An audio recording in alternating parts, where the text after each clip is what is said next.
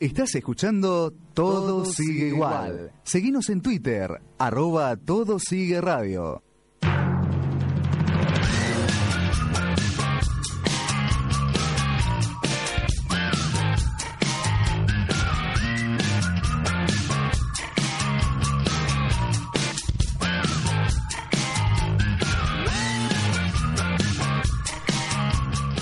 20 horas, 22 minutos, 10, eh, perdón, 13 grados la temperatura, la sensación térmica en Argentina, 13 grados 8, está fresquito. Y con esta música tan alegre de Molotov, la banda mexicana, vamos a escuchar nuestra primera noticia insólita del día de hoy en nuestra sección No Podés a cargo de Noé González. Noé, ¿qué noticias tenés para hoy?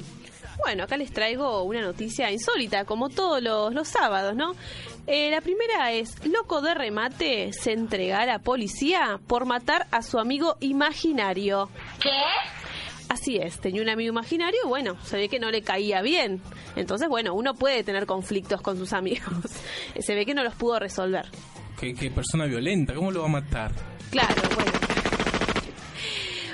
Escena surrealista vivieron en la oficina del sheriff de Jacksonville, en Estados Unidos, cuando los oficiales vieron entrar a Geoff Haylor, de 37 años, quien les dijo que se venía a entregar ya que había matado a su amigo imaginario. ¿Cuántos años tiene el muchachín? 37. Ah, chiquito. Claro, es, es un niño. ¿Quién no tuvo un amigo imaginario de, de chico, no? Capaz que lo sigue conservando. Sí, evidentemente, bueno, se ve que ya se quiso Va, deshacer. hasta hace un tiempo lo conservó. Hasta hace un tiempo atrás lo tenía, ahora ya, bueno, se fue. Gaylord, con lujos de detalle, relató cómo había asesinado a su amigo Mr. Happy. Primero les dijo que lo apuñaló repetidas veces para luego cortarlo en pedazos y enterrarlo en el patio de su ¡Qué casa. animal! Además no es que le pegó le- sin querer, no es que le pegué, de- de- me, me puse loco, le pegué y lo maté, no, sino que lo descuartizó y lo enterró en el patio de su casa. ¿Qué habrá hecho con la sangre? ¿Cómo lo habrá limpiado? Además, primero, el primero que lo creó, le dio vida, le puso nombre Mr. Happy, señor El feliz. señor feliz. Y eh, después lo, lo mató tan salvajemente, qué animal. Claro, se ve que bueno, que se ve que se sacó de una manera muy muy extrema y bueno, llegó a, a este a este suceso lamen- lamentable, ¿no? ¡Está en la cárcel por! Para ser más desquiciada esta historia, el tipo dijo que el homicidio fue porque su amigo era muy desordenado. Su habitación era un desastre todo el tiempo. Dejaba sus botellas vacías de vodka por toda la cocina, no recogía sus bolsitas de cocaína y dejó la tapa del inodoro arriba. Ah, El Fazuli. Ya sabíamos entonces por qué era tan feliz. Claro, vivía una vida muy loca también el señor feliz, ¿no? se, se lo merece. Eh, bueno, eh, la verdad que tantos excesos son malos. ¿Ves? Ahí vemos, vemos realmente cómo esto puede perjudicar. ¿no? Uno no termina bien si es tan feliz, ¿no? Haciendo de todo. Pero el supuesto e imaginario hecho que provocó el crimen fue que el señor Feliz chocó su auto después de que se fuera de, de- de, bueno, de, de fiesta para celebrar su cumpleaños en el restaurante Hooters, ante atendido por meseras con poca ropa. Igual yo creo que hubo una situación de celos también, ¿no?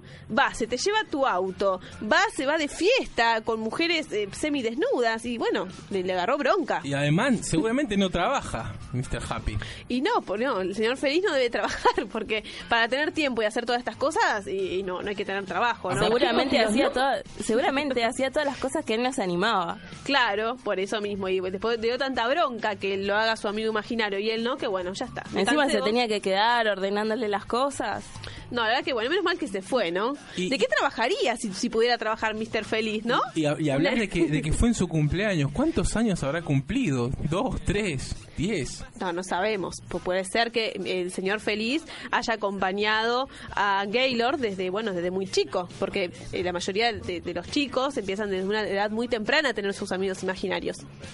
Cuando no, no tiene- cuando no, todavía no, no establecen una relación con otros compañeritos, ya cuando bueno son más grandes se va el amigo imaginario. En este caso se instaló y le hacía pasar una vida muy infeliz al pobre Gaylord. Yo lo entiendo, la verdad, pobre. Lo Bueno, fue, lo compadezco. Yo quiero saber dos cosas. Primero, ¿dónde es el sepelio y el entierro? Y después, quiero saber qué dijo la policía. Claro, no hay sepelio y entierro porque lo, decía que hubo entierro, lo enterró en el fondo de su casa.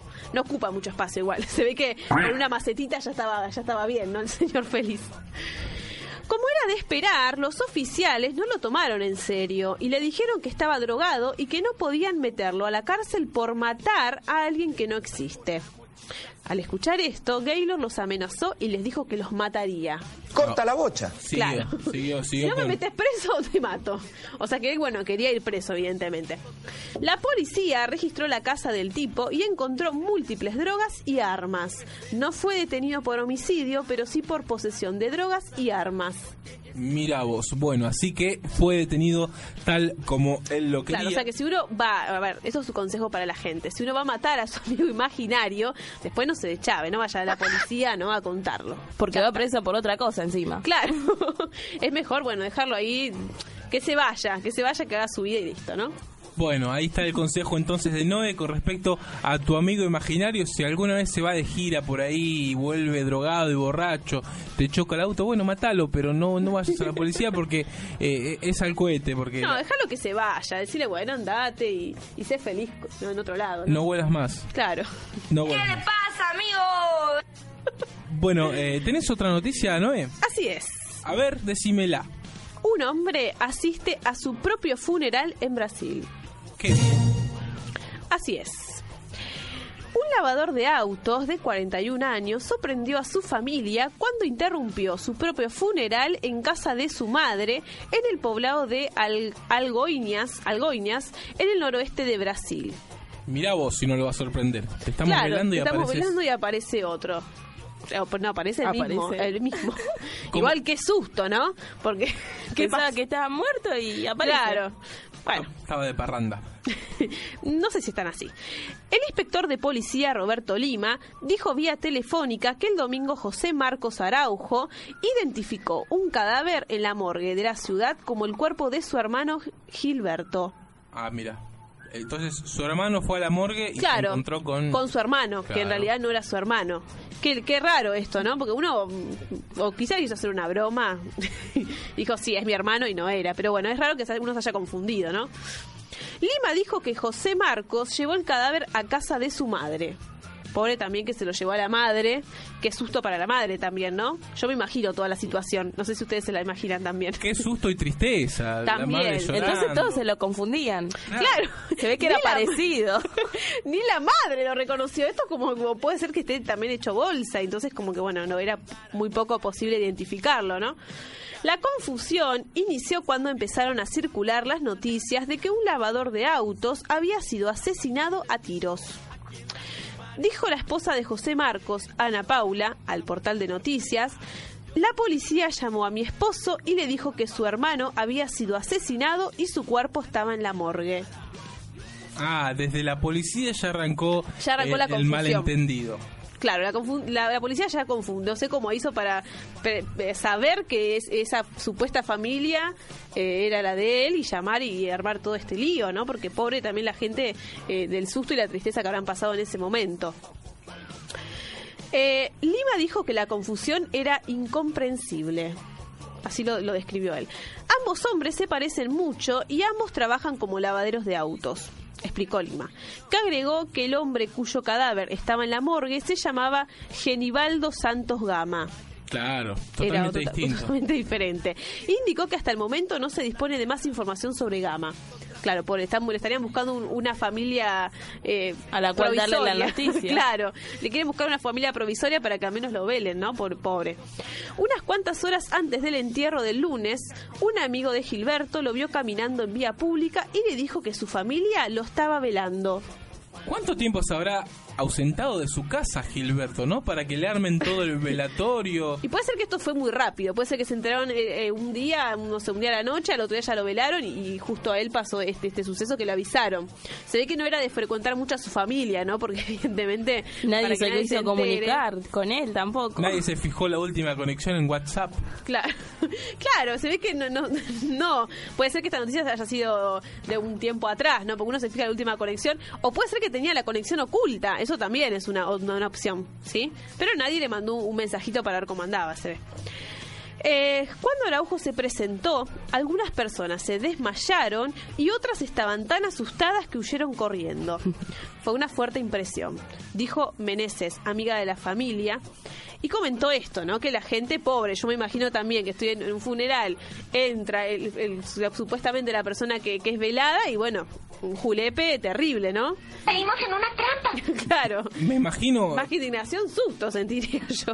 eh, el, el lavador de autos, como vos dijiste, murió eh, eh, ti- eh, baleado, así que capaz que tenía tiros en la cara. Claro, puede ser que no lo hayan eh, lo hayan hecho a cajón cerrado, entonces por ese motivo nadie podía verlo. O puede ser que era tan igual que nadie se daba cuenta. Igual es, muy muy loco esto, ¿no?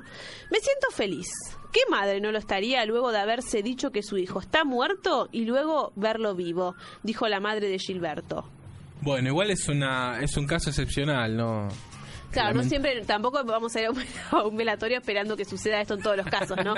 Uno no va a ir con esa, uno puede ir con esa esperanza, no pero la esperanza, pero bueno, yo le digo que pasa muy pocas veces esto. Así que trate de si, ir a un vela- si va a un velatorio no no ponga una filmadora, algo así, una cámara para, para ver la O reacción. no porque- vaya diciendo, ah, total en un ratito ya aparece vivo caminando, ¿no? Porque pobre no, no, no, no suele ser así.